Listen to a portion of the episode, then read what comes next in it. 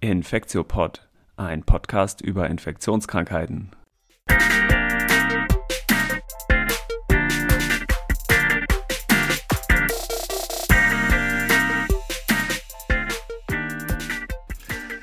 Ja, willkommen zur 41. Folge vom Infektiopod. Heute ist Dienstag, der 22.12.2020 und in dieser Prä-Weihnachtsfolge soll es jetzt endlich mal um Testing gehen. Mein Name ist Till Koch, ich bin ja Arzt am UKE und ich begrüße wieder ganz herzlich Elena Terhalle. Hi Elena.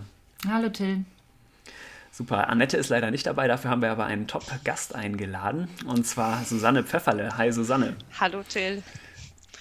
Cool. Willst du kurz einmal sagen, was deine Position ist und äh, was du so beruflich ja, machst? Ja, klar, sehr gerne. Erstmal vielen Dank für die Einladung. Ich bin ähm, Fachärztin für Mikrobiologie am UKE in Hamburg, arbeite dort im Labor und ich habe mich ähm, auch lange Zeit vorher schon mit Coronaviren beschäftigt. Das war auch Thema meiner Doktorarbeit. Ah, cool. Zu welchen hast du da geforscht? Zu welchen Corona? Zu SARS dem ersten. Ah, okay, SARS 1. ja. ja. spannend, okay. Ja, ich habe ja was zu MERS gemacht, deswegen, äh, genau. Ja, okay. Cool, ähm, genau, super. Das heißt, heute soll es schwerpunktmäßig um Testing gehen und wie immer wollen wir die Folge so ein bisschen strukturieren. Wir wollen am Anfang kurz mal zu aktuellen Geschehnissen was sagen, dann auf eine äh, Feedback-Frage nochmal eingehen und dann kommt so ein bisschen der Hauptteil zu Testing ähm, und wir wollen auch nochmal was zu dieser neuen Virusmutation oder Variante in Großbritannien Großbritannien sagen, die ja doch ziemlich viel durch die Schlagzeilen ging in der letzten Woche. Und zum Schluss machen wir wie immer die Fundstücke der Woche. Wir kommen vielleicht einmal ähm, am Anfang zu den aktuellen Zahlen. Was mich die in der letzten Woche so ein bisschen ähm, ja, nochmal schockiert hatte, war neben den allgemein steigenden Zahlen, dass auch die positiven Quote der PCR-Tests immer weiter steigt. Ne? Und das ist schon so ein bisschen besorgniserregend, oder? Was, was meint ihr dazu?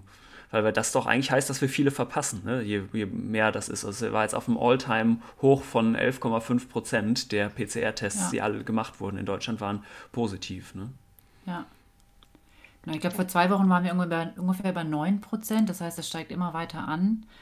Ähm, ja gut, aber wir sehen ja auch, dass die Neuinfektionen weiterhin auf einem hohen Niveau sind. Ne? Heute hatten wir 19.580 Neuinfektionen und auch viele ähm, Todesfälle wieder von ähm, 731. Und die Sieben-Tage-Inzidenz ist aktuell so hoch wie noch nie bei 197. Also da sieht man ja schon, dass es einfach auch die Zahlen weiterhin ansteigen. Ich meine, wir hatten es ja letzte Woche auch schon gesagt, es gibt jetzt ja diesen etwas strengeren Lockdown seit knapp einer Woche, aber wir hatten es ja auch schon gesagt, dass es äh, wahrscheinlich zwei bis eher drei Wochen dauert, bis die Zahlen wirklich auch runtergehen. Äh, Susanne, was hast du denn für eine Interpretation von den aktuellen Zahlen und vor allem auch von dieser positiven Quote? Stimmt das so, dass wir, was, wovon wir immer ausgegangen sind, dass das heißt, dass uns ziemlich viele durch die Lappen gehen, wenn wir 11% positiven Quote haben? Das heißt aller Wahrscheinlichkeit nach, dass es noch viele gibt, die positiv sind, ohne dass wir sie getestet haben, wie schon gesagt. Ähm, kommt aber auch ein bisschen auf die Teststrategie an. Wenn man jetzt sagt, man möchte nur noch Hotspots testen und man hat jetzt sicher nicht mehr diese Reiserückkehrer, die man im Sommer hatte, als Gruppe, die man testen wird. Ob man sagt, man will nur noch wirklich streng symptomatische Patienten testen und nicht mehr so Gruppen Testung machen, dann werden die Tests an sich ja zwangsläufig weniger, wenn man sich auf die symptomatischen beschränkt. Hm. Vielleicht kann man das riskieren, weil man ja dadurch aus, davon ausgeht, dass durch den Lockdown viele zu Hause bleiben. Und selbst wenn jemand unbemerkt krank ist, der dadurch nicht so viele Leute anstecken kann blöd wird es, wenn der natürlich rumläuft und sich nicht ja. an die Auflagen hält. Ja, okay, aber das heißt, da müssen wir echt wahrscheinlich noch ein bisschen abwarten, bis irgendwie irgendwer eine, eine Veränderung zu sehen ja, ist sicher. in den also Zahlen ne, in den nächsten werden Wochen. sie eher hoch bleiben aus meiner Sicht jetzt ähm, ja. und jetzt nicht plötzlich nach Weihnachten runtergehen. Wenn jetzt viele Leute über die Feiertage ihre Familien besuchen, gibt es ja wieder auch höhere ähm, Wahrscheinlichkeit, sich anzustecken. Ja, und das kriege ich so jetzt so im privaten Umfeld zumindest schon mit, dass eigentlich alle Leute fast reisen werden über Weihnachten. Also ein Teil bleibt sicherlich auch ganz zu Hause, aber das ist echt eher der kleinere Teil. Ist jetzt bei mir zumindest so. Ja. Ich bekomme das auch viel mit und ähm, gerade auch im näheren Umkreis machen tatsächlich oder fahren viele diese Strategie, ich mache einen Antigen-Test und dann, ähm, wenn ich negativ bin, dann kann ich ja meine Familie besuchen oder Freunde besuchen. Und deswegen finde ich es heute auch ganz spannend, dass wir darauf nochmal eingehen später. Ja. Ja. ja. super. Wir gehen mal weiter, weil wir haben heute echt viel äh, zu tun. Wir kommen als nächstes einmal vielleicht zu dem Punkt Feedback nochmal. Ähm, das ist jetzt keine Mail, die uns direkt erreicht hat, aber ich wurde letztens in so einem Interview bei ZDF Online etwas gefragt, ähm, wo ich nochmal was zu nachschieben wollte. Und zwar ging es darum, da hatte eine Zuhörerin bei ZDF, oder ich glaube, die hat es im Chat geschrieben oder so, gefragt, wie das mit den neuen Impfungen gegen SARS-CoV-2 ist bei Leuten, die MS haben, also Multiple Sklerose. Hintergrund der Frage ist, dass es, glaube ich, immer wieder mal Gerüchte gibt, dass einige Impfungen bei MS so Schübe auslösen können. Also MS ist ja so eine neurologische Erkrankung, die dann mit so neurologischen Ausfällen einhergeht und ebenso schubweise typischer bei vielen Leuten zumindest verläuft.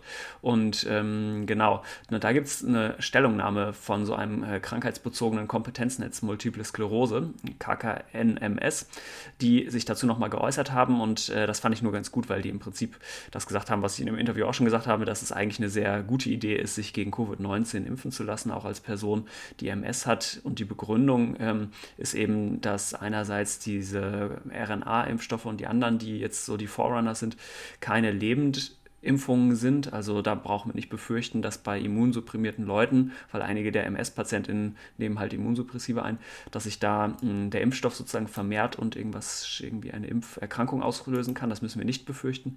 Und auf der anderen Seite droht ja durchaus auch Gefahr von einer Covid-19-Erkrankung für MS-Betroffene. Hm, einerseits wegen der Covid-19-Erkrankung selber, aber eben weil diese Infektionserkrankung ja auch äh, Schübe auslösen kann. Ne? Genau, den Link dazu äh, findet ihr auch in den Show Notes. Dann würden wir jetzt zum nächsten großen Hauptthema kommen. Wir haben uns ja heute, da wir eine Virologin dabei haben, was ich total toll finde, uns mal vorgenommen, die ganzen Teststrategien noch mal ein bisschen näher zu beleuchten ähm, und dann vor allem noch mal auf die Antigenteste ähm, eingehen. Ähm, genau, vielleicht fangen wir einfach kurz noch mal an ähm, über die PCR ähm, zu reden. Da gab es ja auch am Anfang so ein bisschen äh, kritische Stimmen, was die Etablierung ähm, ja, ähm, anging. Vielleicht magst du einmal, Susanne, das so ein bisschen erzählen, wie das war am Anfang mit der Etablierung der PCR in der Diagnostik für ähm, SARS-CoV-2. Also ganz am Anfang, im quasi Ende Januar, war es so, dass es noch dass das immer dichter kam, das Virus, und wir gesehen haben, okay, jetzt erste Fälle in Italien irgendwann, Anfang Februar wir wollen uns mal darauf vorbereiten und wir brauchen einen Test. Da gab es noch gar nichts kommerziell zu kaufen. Das heißt, alles, was wir im Labor hatten, mussten wir selber herstellen und selber etablieren. Da hat dann ganz früh ähm, auch Christian, Drostens Gruppe ähm, Primer- und Sondensequenzen vorgeschlagen und veröffentlicht für eine PCR, die nicht spezifisch für das neue Virus war, sondern auch das alte SARS-1 quasi das ja genetisch sehr ähnlich ist, miterkannt hat. Darf ich ganz kurz einmal fragen, können wir, kannst du vielleicht das Prinzip nochmal grundlegend erklären? Was sind genau Primer und Sonden? Wir haben schon grob PCR hier mal erklärt und was man damit nachweist und was auch nicht. Aber vielleicht, dass wir das noch einmal erklären, weil das finde ich auch sehr spannend. Na klar, also man braucht für so eine PCR im Prinzip nur die Primer. Ein, das sind kleine DNA-Fragmente, einzelsträngig, die komplementär, also genau gegengesetzt zu dem der DNA ist, äh, sind, die man nachweisen möchte. Und die liegen so ungefähr in der Regel 200 Nukleotide auseinander. Ähm, was man jetzt macht bei der PCR ist, dass die DNA ist ja ein Doppelstrang. Den schmilzt man auf, macht den also sehr heiß und dann kühlt man das Ganze wieder ab. Dann bindet dieses kleine kurze DNA-Fragment, was wir Primer ähm, nennen, an die DNA und sitzt da dann. Das heißt, es bildet sich nicht wieder dieser Doppelstrang, sondern der Primer sitzt jetzt an der Stelle. Wenn dann die Polymerase, die ich ähm, in das Gemisch gegeben habe, erkennt, dass da nur so ein kurzes Stück sitzt und kein fertiger Strang, dann verlängert die das. Genau, die Polymerase ist das Enzym, was, ähm, was die Verlängerung macht von der, von der DNA. Genau, ne? das gebe ich in mein Gemisch bei der PCR einfach dazu. Das ähm, kommt aus Bakterien und ähm, das verlängert dann einfach den Strang ausgehend von diesem Primer.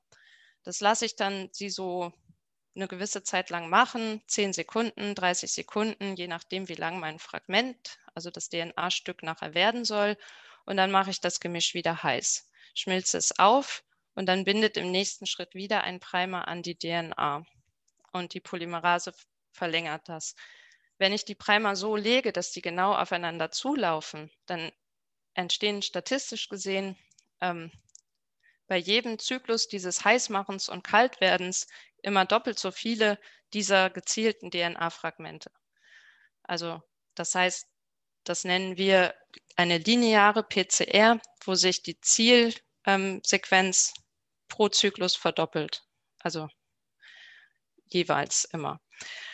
Und ähm, die modernen PCRs, die wir im Labor machen, die haben nicht nur diese beiden Primerstückchen, die also die DNA dann vermehren, sondern dazwischen liegt immer eine sogenannte Sonde. Das ist ein weiteres künstliches, kurzes DNA-Fragment, das an ähm, einem Ende mit einem ähm, Fluoreszenzfarbstoff markiert ist. Und wenn die Polymerase an dem entlang fährt, an, an ihrer Zielsequenz, dann zerhackt die den quasi, die baut den ab.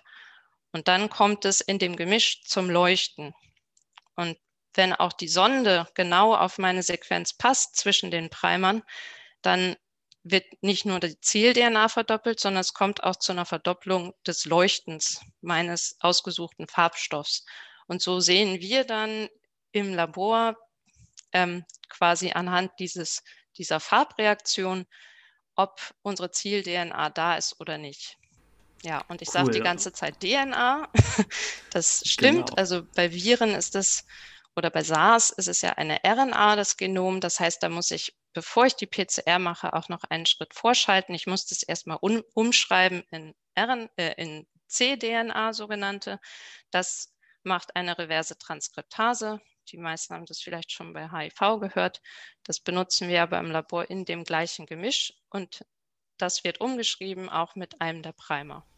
Also genau, das heißt dann komplementäre DNA, ne? Die, genau. Äh, was ich dann rauskriege. Und dann, und das macht man doch hauptsächlich, wenn ich es richtig verstanden habe, weil die DNA stabiler ist auch, oder? Als RNA, so ganz generell gesagt.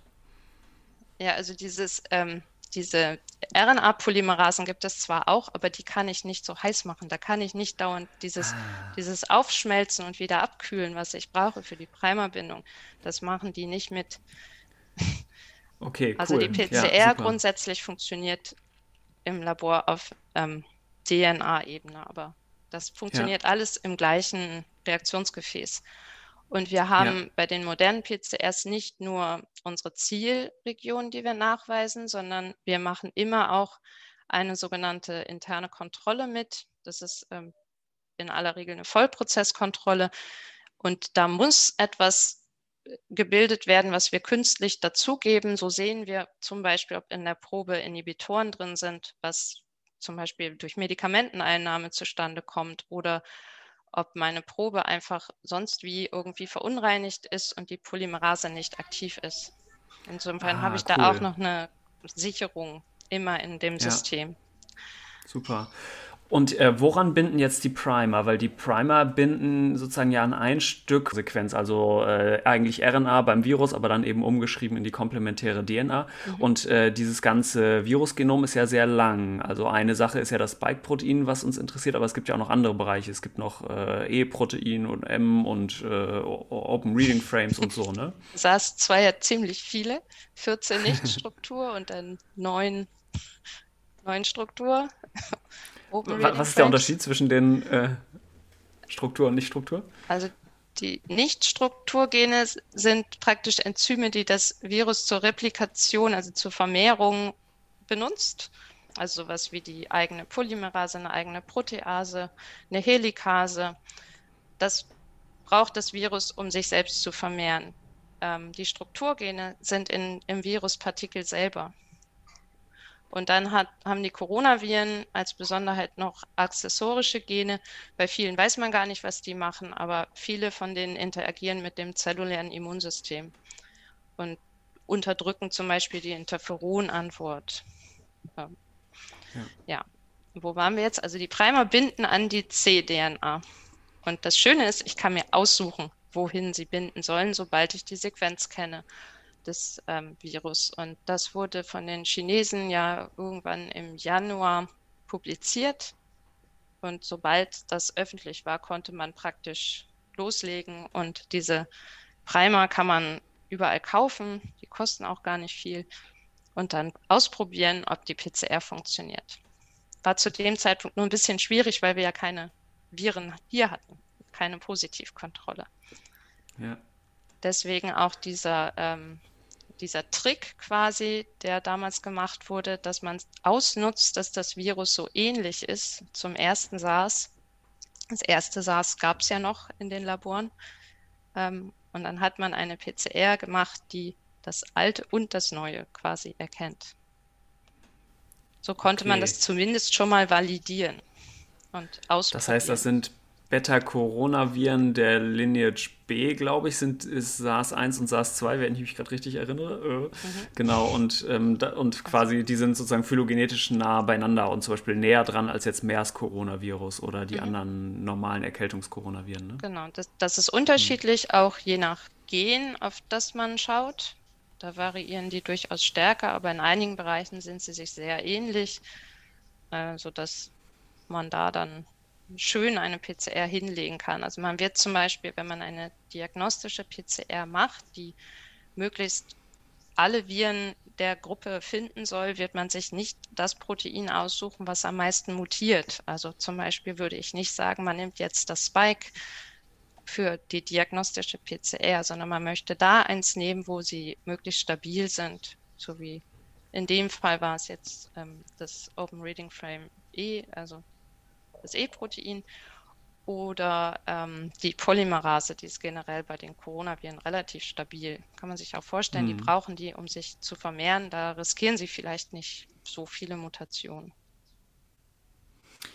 Und ist die PCR denn jetzt im Verlauf, ähm, also die Durchführung nochmal verändert worden oder standardisiert worden zwischen den Laboren oder wie war dann die weitere Entwicklung? Das war. Weil du jetzt gesagt hast, dass, hm? ähm, also diese ganze Pandemie war, das war schwierig, da irgendwas zu, zu standardisieren oder ja, zu sagen, ja. alle sollen jetzt diesen Test machen. Das ging überhaupt nicht, weil es an allen Ecken und Enden an Material fehlte. Also man, man hat zum Teil das nicht bekommen, was die eine Maschine brauchte. Wir machen ja viel auf so Labor-Großautomaten. Und wenn man dafür keine Pipettenspitzen bekommt, dann kann man damit auch wenig anfangen. Da muss man ausweichen auf andere Testsysteme. Aber die funktionieren grundsätzlich alle gleich. Und mittlerweile gibt es auch ähm, das, was man braucht, um sie zu standardisieren, ist ja Referenzmaterial, von dem man weiß, wie viel ist da drin.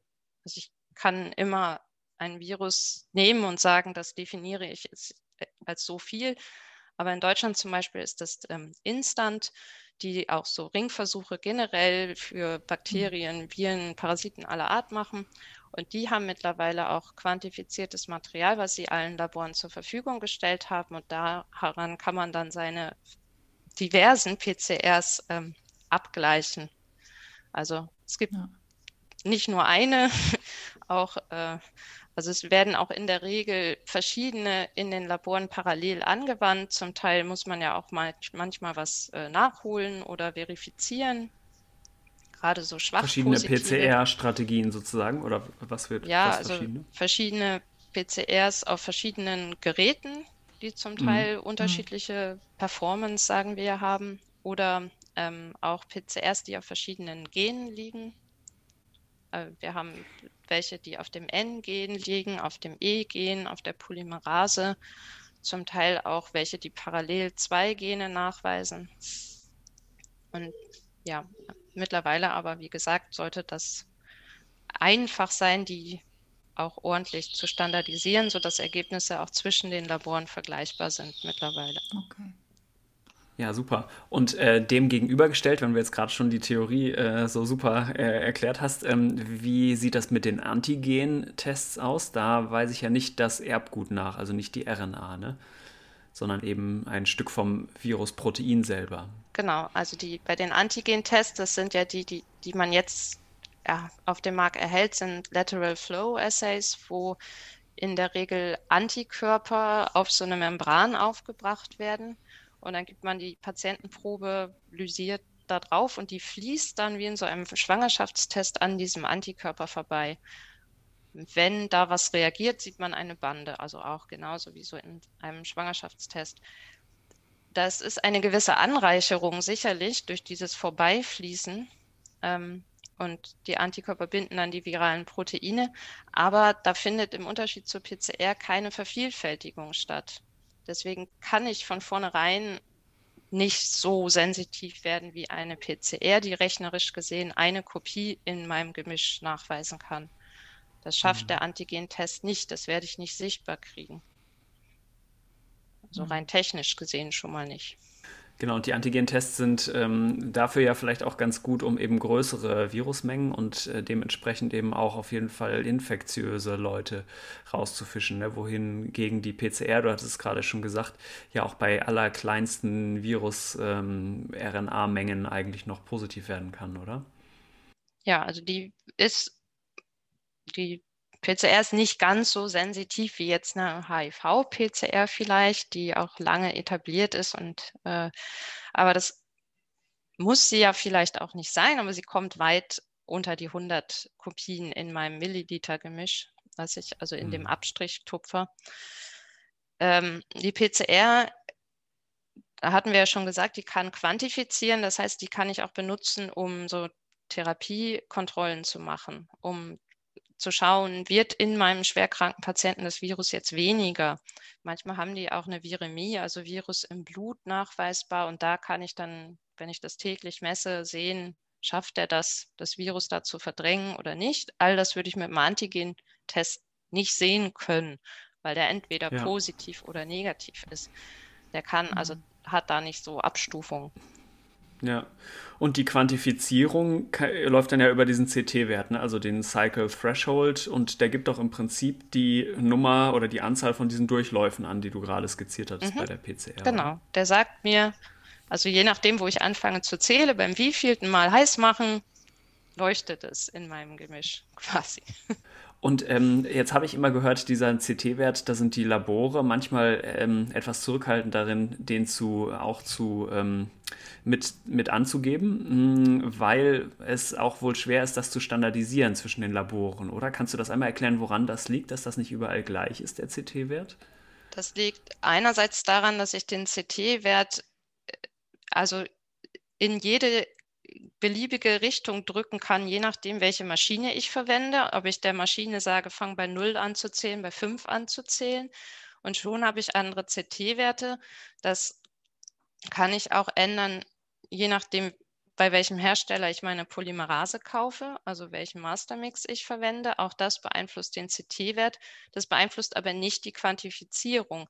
Wenn ich also nicht den CT-Wert angebe, sondern sage, ich habe 1000 Kopien pro Milliliter in meinem Gemisch, dann ist das etwas, was nicht variiert zwischen den Laboren, eben weil es auch schon dieses ähm, Standardmaterial gibt. Aber der CT-Wert, den kann ich auch bei uns im Labor von X bis Y, je nachdem, wie ich möchte, ähm, beeinflussen. Okay, also, aber das heißt, diese Viruslast pro Milliliter, hm, das, äh, genau, das wäre schon eher so ein validerer Marker. Genau, das ist ein echter Marker, sagen wir mal. Und beim CT-Wert müsste ich im Prinzip immer angeben, wie habe ich die Probe vorher bearbeitet, welche, von welchem Hersteller kommt die Polymerase, wie habe ich eluiert, ähm, welche Maschine habe ich für die Extraktion benutzt, welche für die PCR, welche Software habe ich benutzt das ist dann etwas kompliziert. Wenn ich einfach sage, es sind 1000 Kopien, dann. Ähm, ja. Und ähm, aber genau, das ist auch ein gutes Stichwort, 1000 Kopien. Das heißt ja nicht, dass es auch wirklich 1000 äh, Viruspartikel sind, oder? Weil das weist ja ähm, RNA-Fragmente nach, diese PCR, und auch sowas, was man subgenomische äh, RNA nennt, glaube ich, oder? Also das muss nicht sozusagen ein RNA-Fragment, muss nicht äh, gleich ein ganzes Virusfragment sein, oder? Nee, genau. Also über das korreliert möglicherweise. Also klar, wenn ich super viel RNA nachweise, habe ich möglicherweise auch mehr Viren als in jemandem, wo ich keine RNA oder nur sehr wenig nachgewiesen habe. Ähm, aber es kann auch defekte RNA sein, das sehe ich alles nicht. Diese subgenomische RNA, die habe ich bei allen Strukturgenen, also und den accessorischen Proteinen vorliegen. Also wenn ich meine PCR ins E oder N oder Spike lege, dann habe ich immer auch subgenomische RNA dabei, die ich detektieren Und kann. Was heißt das genau nochmal, subgenomische RNA? Das, da war ich auch immer etwas verwirrt durch, durch den Begriff. Das ist, ähm, das ist einzigartig bei den Coronaviren. Die haben so eine, während sie sich vermehren, so eine Replikationsstrategie, dass sie für das letzte Drittel des Genoms subgenomische RNAs machen.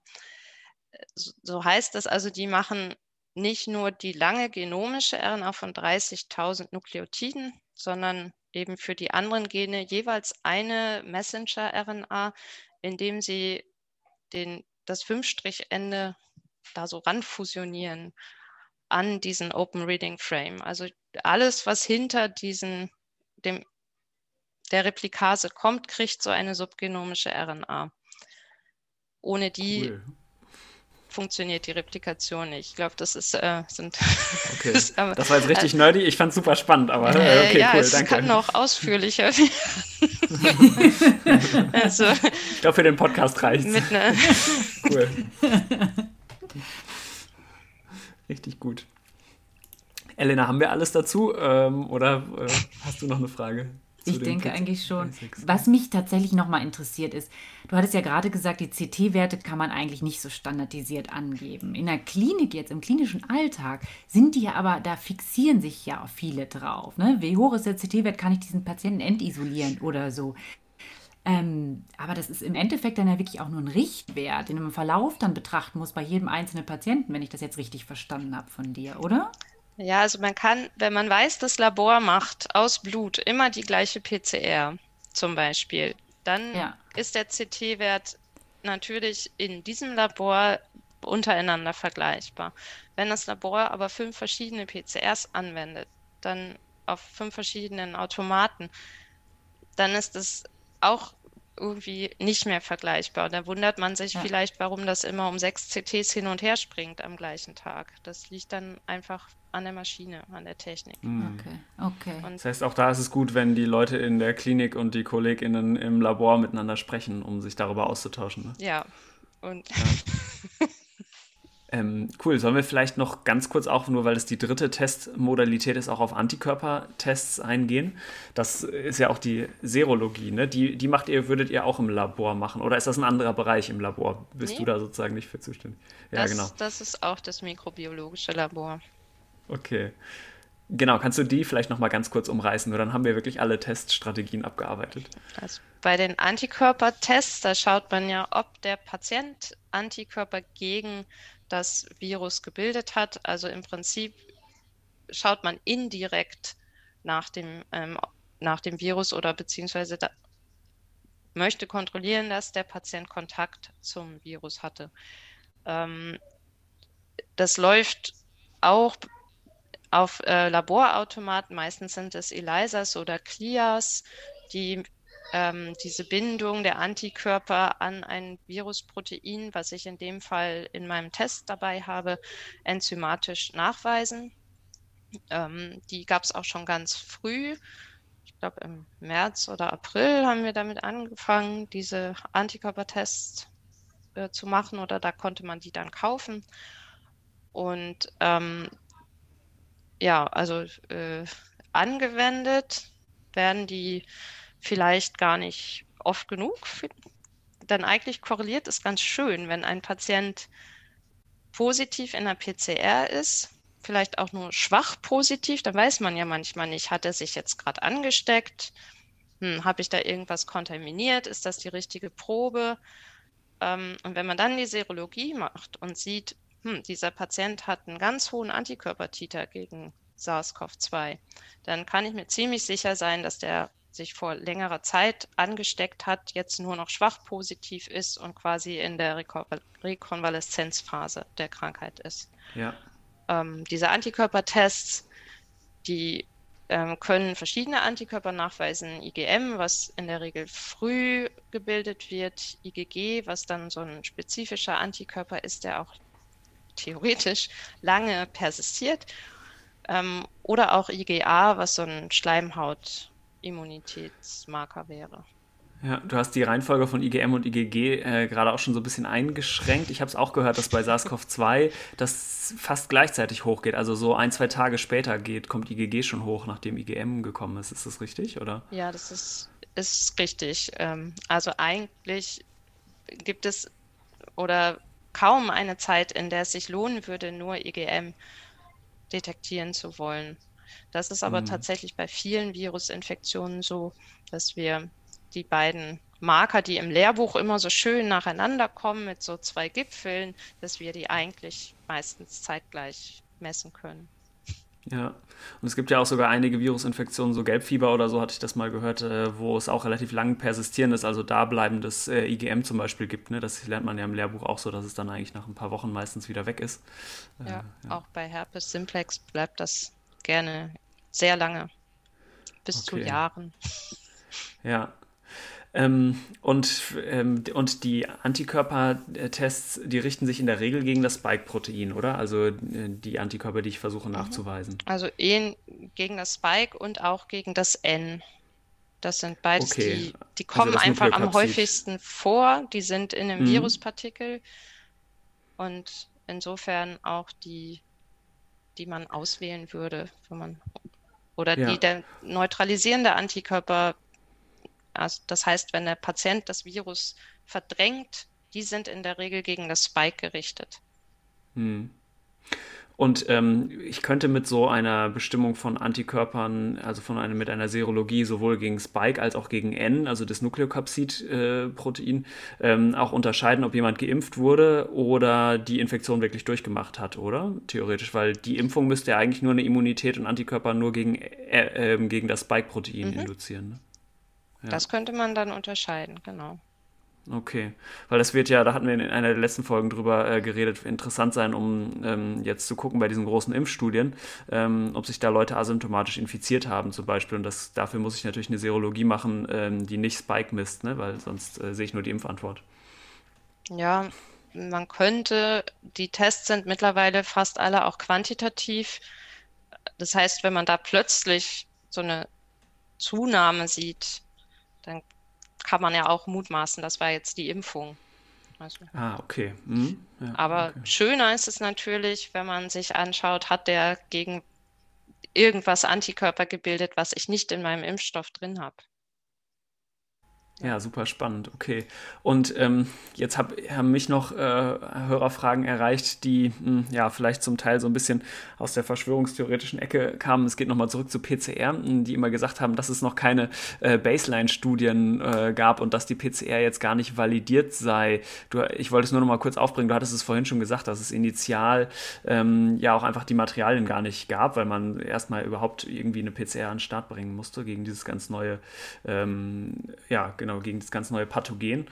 Was würdest du denn sagen, wenn dir sowas, wenn dir sowas entgegengehalten wird?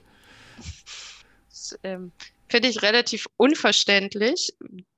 Die PCRs, die wir benutzen, sind alle evaluiert. Ähm, und wenn sie nicht durch uns sogar an, als es Patienten gab, hatten wir ja ähm, positive und negative Patienten und auch Proben. Also die Spezifität der PCR ist auch ähm, umfangreich evaluiert mit endemischen Coronaviren, Influenzaviren, RS und so weiter.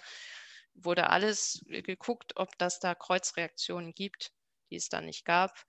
Ähm, und die kommerziell verfügbaren PCRs, da kann man ja in die Packungsbeilage gucken. Da steht drin, an wie viel klinischen Proben die das äh, getestet haben. Und da erübrigt ja. sich das eigentlich zu sagen, es gibt keine Baseline-Studien. Ja. Frage, was soll man denn da machen nach Ansicht der Hörer? Nee, nee, genau. Nee, das waren auch nicht wirklich direkte Hörer, sondern es waren nur, äh, genau, so Sachen, die mir von, bei so Verschwörungsschwurblern auf jeden Fall immer mal behauptet war. Ich poste nochmal so eine Antwort von Professor Brinkmann, die hat sich mal in so einer Pressekonferenz da ganz gut äh, zu geäußert. Genau, das ist ein ganz schönes Video, das kann man sich mal angucken. Okay, super. Ich glaube, dann haben wir jetzt die, äh, Theo den Theorieteil abgeschlossen.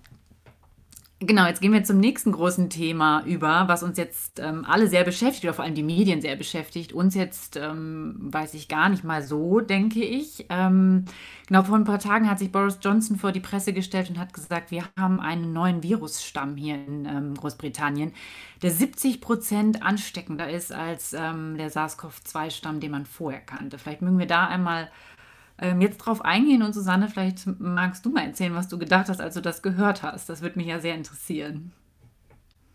Also ich fand das eine recht gewagte Aussage und habe mal gleich geguckt, was es da so gibt. Und ja, dann stößt man ja relativ schnell auf diese Veröffentlichung der Sequenz des Virus, dieser neuen Variante, also Stamm mag man es vielleicht noch gar nicht nennen. Das, ein mhm. Stamm würde man dann sagen, wenn auch die biologischen Eigenschaften dieses Virus definitiv anders wären. Verändert sind. Super, mhm. genau, das ähm, haben wir ja auch schon ein paar Mal erörtert, erörtert. Und Variante ist das das gleiche, nur ganz kurze Zwischenfrage, wie Isolat eigentlich? Also kann man das, das beschreibt sozusagen erstmal, dass die naja. äh, genetische Sequenz anders ist? Äh, jein, also ein Isolat ist es dann, wenn ich schaffe, das anzuzüchten und es in der Zellkultur habe und ah, damit ah, cool. auch Experimente okay. machen kann. Ja, ähm, cool. Das, was okay. diese, diese Variants, die werden ja nicht alle angezüchtet. Das ist ja so eine epidemiologische Geschichte, dass hunderte von ähm, Patientenproben sequenziert werden und dann hat man die Sequenzdaten des Virus, aber nicht das Virus selbst als Isolat vorliegen. Das nennt man dann Variante. Also so. Ähm, ja, und diese Variante, die da jetzt in Großbritannien immer häufiger ist, die hat sogenannte Markermutationen und einige davon auch im Spike. Und eine ist besonders auffällig, die N501Y, die liegt in der rezeptorbindenden Domäne. Und da gab es dann Untersuchungen, so man kann da Computermodeling machen, wie dann die Bindungsaffinität ist, wenn ich diese Aminosäure austausche an genau der Position.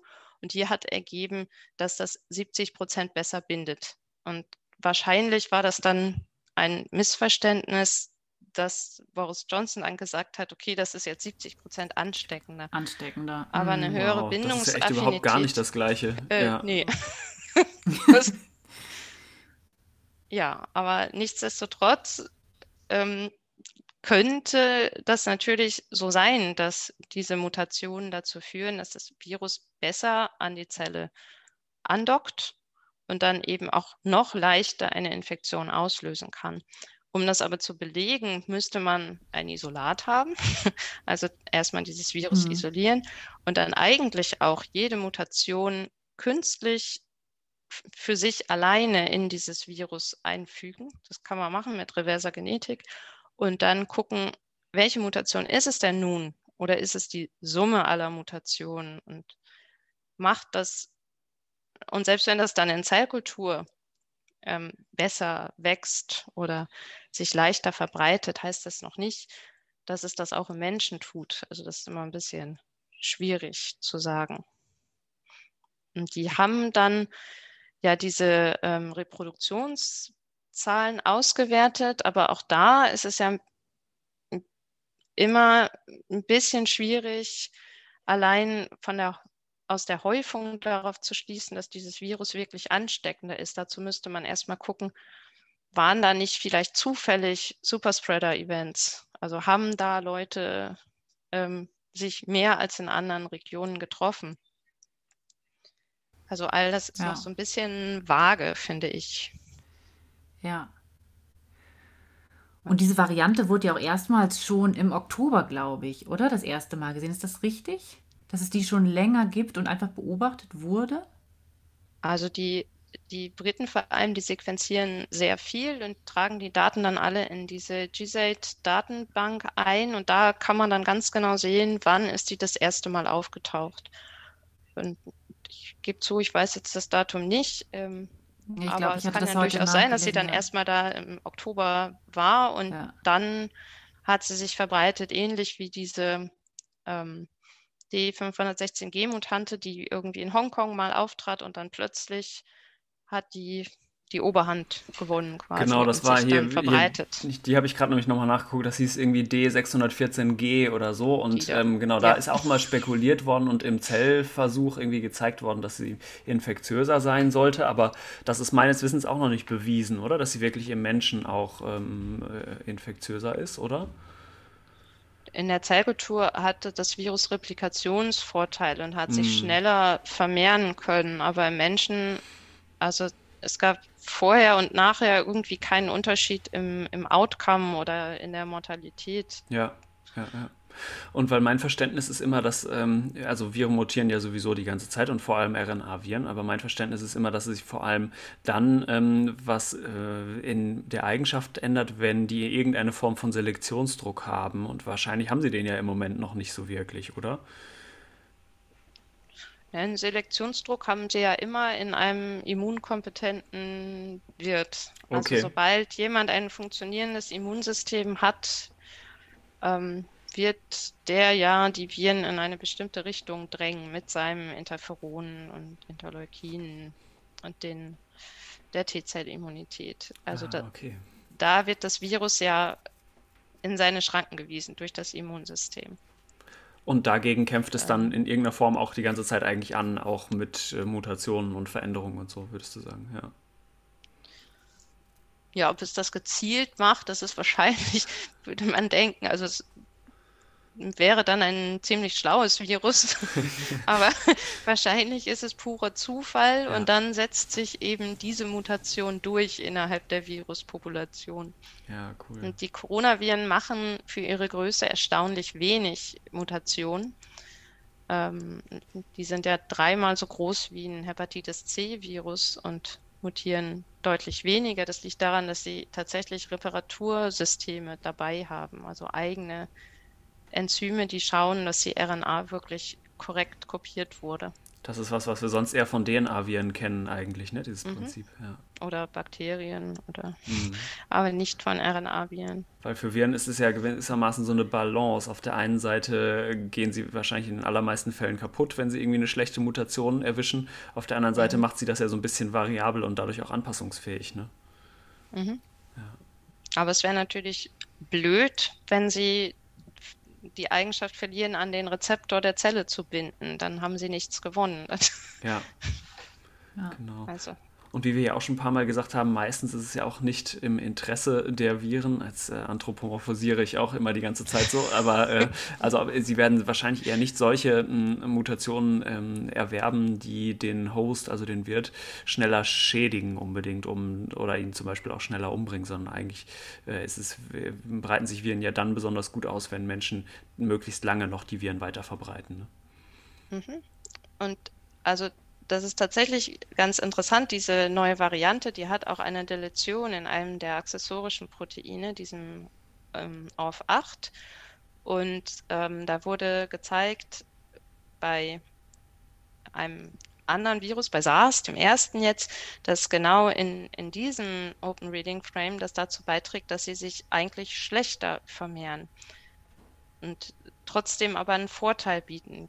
Wahrscheinlich, weil sie dann unbemerkter durch das Immunsystem sind. Also könnte man jetzt irgendwie so plakativ sagen. Mhm.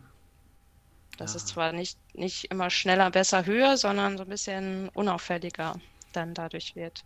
Ja. Interessant fand ich ja auch, ich glaube, es ist eine Theorie, ne, dass diese Variante sich entwickelt hat in möglicherweise in Patienten, die immunsupprimiert sind, die sozusagen länger infiziert waren. Ist das richtig? Habe ich das richtig verstanden? Ich wusste nicht, dass es so, also vorher war es mir nicht klar, dass es wirklich so eine Art chronische Infektion dann ja noch geben soll bei Immunsupprimierten. Ja, das haben wir ja tatsächlich auch in der Klinik ab und zu gesehen. Also es waren wenige Fälle. Also ich habe es auch eher berichtet bekommen von KollegInnen, ähm, die wirklich so, ja, die war, wo die PatientInnen dann zum Teil in so einer Art Covid-Loop waren, hatte ich den Eindruck. Ne? Also die waren immer wieder positiv, sind auch haben aufgefiebert, dann haben sie zum Teil antivirale Substanzen gekriegt, waren dann negativ und dann sind sie aber eine Woche später wieder mit Fieber und wieder mit Virem, also auch in Blut nachweisbar zum Teil in die Klinik gekommen. Ne?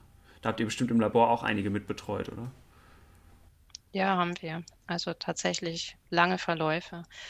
Ähm, ich habe das auch gelesen und die haben ja aber keine konkreten Daten. Das ist ja tatsächlich nur eine Theorie. Mhm.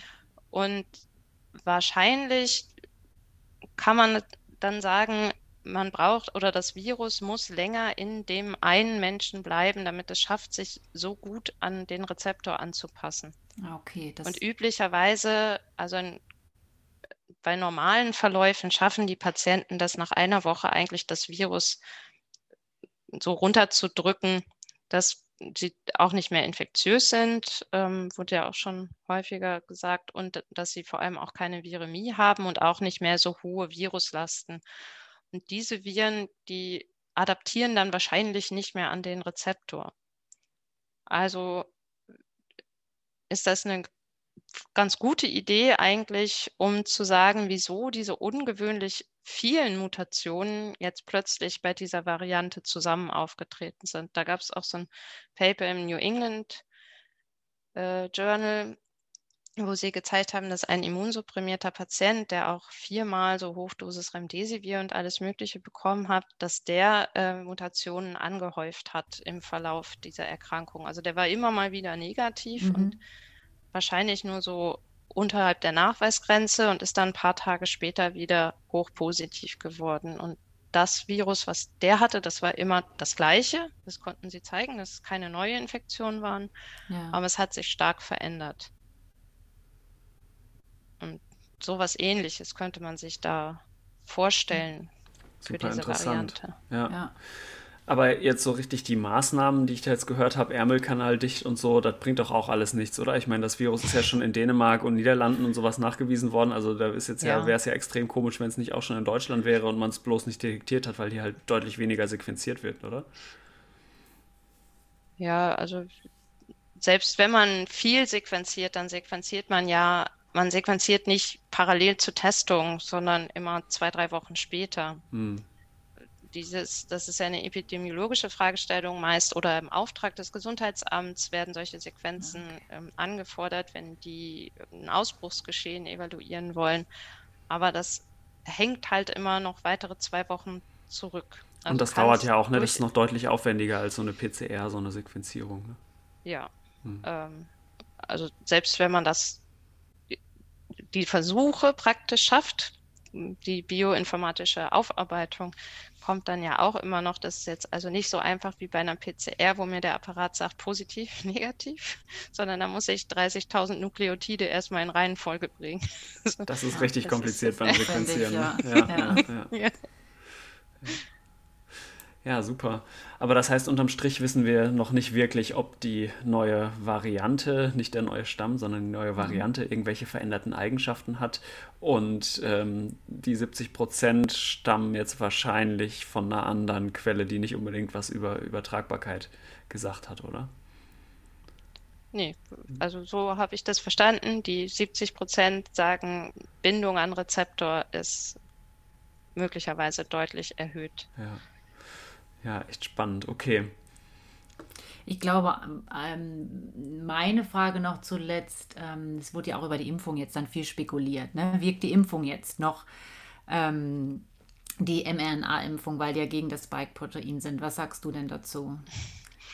Die, ähm, die Impfung, die enthält ich weiß nicht wie viele Epitope genau, aber sehr viele Epitope des Spike-Protein und nicht Epitope nur diese sind eine. kleine Bereiche, so. ne? also sind sozusagen kleine Schnipsel auf der äh, Aminosäuresequenz, oder? Vom, vom Spike-Protein. Ja, also die, die auf dem Protein habe ich ja eine bestimmte Oberfläche. Nicht alle Aminosäuren sind ja so sichtbar und meistens nimmt man ja diese, die gut sichtbar sind und von denen man auch ausgeht, dass ähm, der Antikörper, der dagegen gerichtet ist, das Virus sicher auch neutralisiert. Die würde man dann auswählen, aber da nimmt man nicht nur einige wenige, sondern viele. Auf der mRNA ist ja durchaus Platz für mehrere Aminosäuren. Und deswegen denke ich, dass das für die Impfung keine Rolle spielen wird vielleicht. Wenn ich es wenn richtig verstanden habe, wird doch aber bei der RNA-Impfung das komplette Spike-Protein kodiert, oder? So in der Präfusionsform. Also das war so ein bisschen, dachte ich, der Technologie. Äh, Sprung sozusagen, den sie bei, bei den beiden Firmen eben hingekriegt haben. Also so eine Schlüsseltechnologie war, dass es eben in so einer stabilen Form exprimiert wird. Ne? Das Spike. Aber es wird das ganze mhm. Äh, Spike-Protein also dann, exprimiert.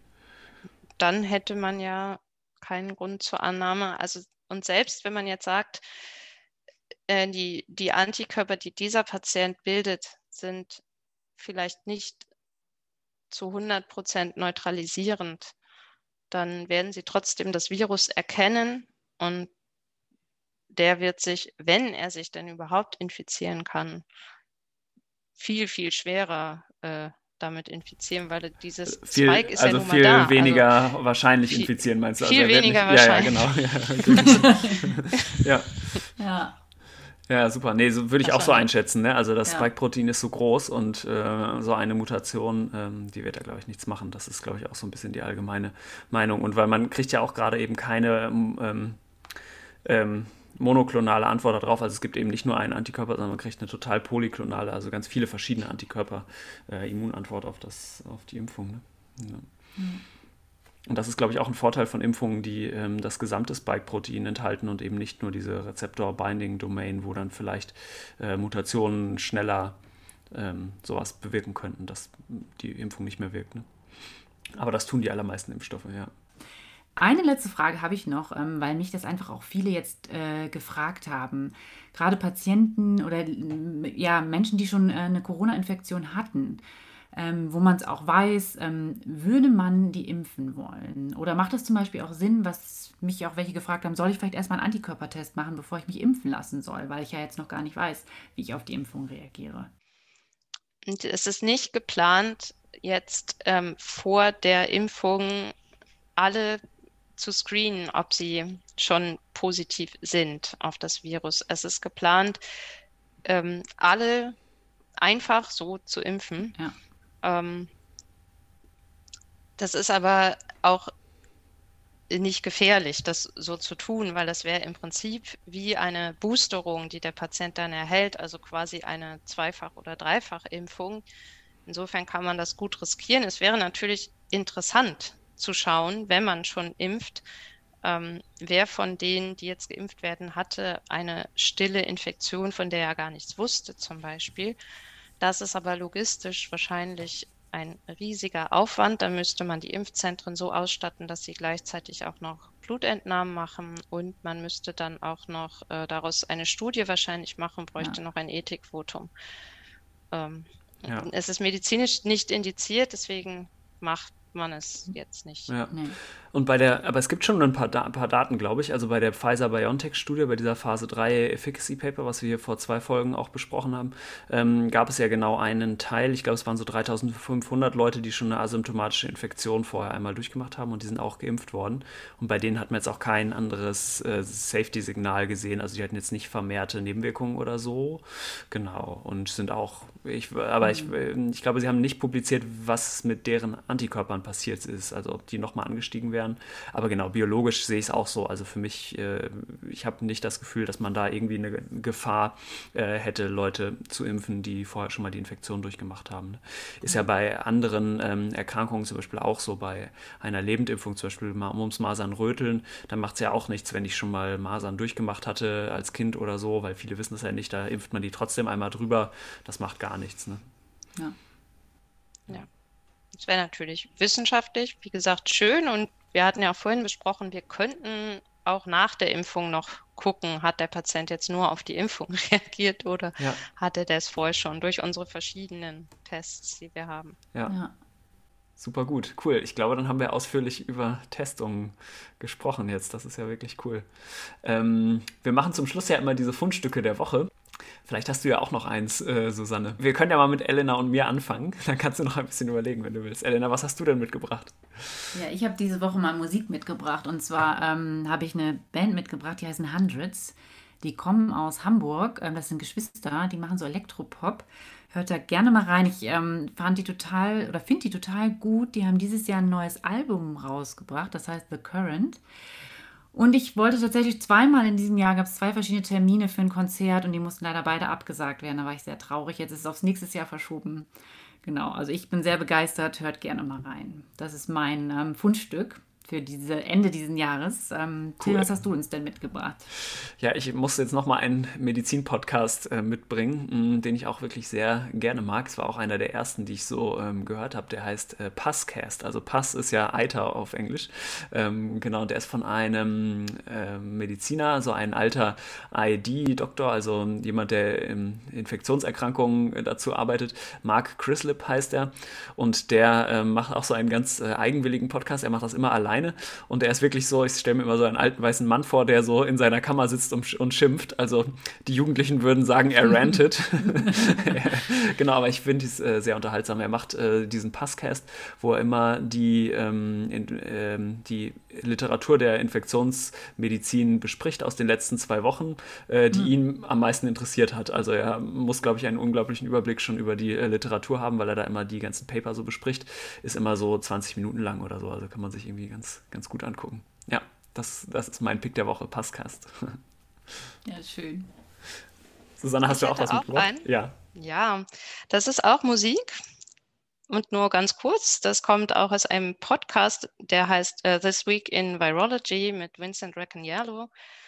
Mm, und da gab es letzte Woche den Covid-Song. Der ist sehr schön, der ist auf die Melodie von Rudolph the Red-Nosed Reindeer. Ach, cool. Und ähm, eine Sängerin in rotem Ballkleid mit Klavierbegleitung erklärt dort, was man bei der Pandemie zu tun hat. Oder? Meine cool. Kinder fanden es auch sehr schön. Cool. Ich höre eigentlich auch mal Triff, den habe ich jetzt noch nicht gehört. Okay, da muss man ja den Link schicken. Ja, gerne. Cool. Wow, super. Susanne, vielen Dank, dass du dabei warst. Ähm, die Folge war richtig gut. Es hat mir viel Spaß ja. gemacht. Auch von mir vielen ja, Dank. auch. Ja. Cool. Danke nochmal für die Einladung. Super, ja, vielleicht können wir dich nochmal einladen irgendwann, wenn wir noch weitere Fragen haben. Oder wenn noch eine neue Mutationsvariante aufgetaucht ist. Mhm. Äh, muss nicht sein, dass die Variante kommt, aber. Super, okay. Bis, nächst, bis zum nächsten Mal. Macht's gut. Ja, schöne Weihnachten. Genau, ah, stimmt, ist ja auch die letzte Folge vor Weihnachten, richtig. Uff. Genau, schöne Weihnachten für alle. Super. Frohe Weihnachten. Frohe Weihnachten. Tschüss. Tschüss. Tschüss.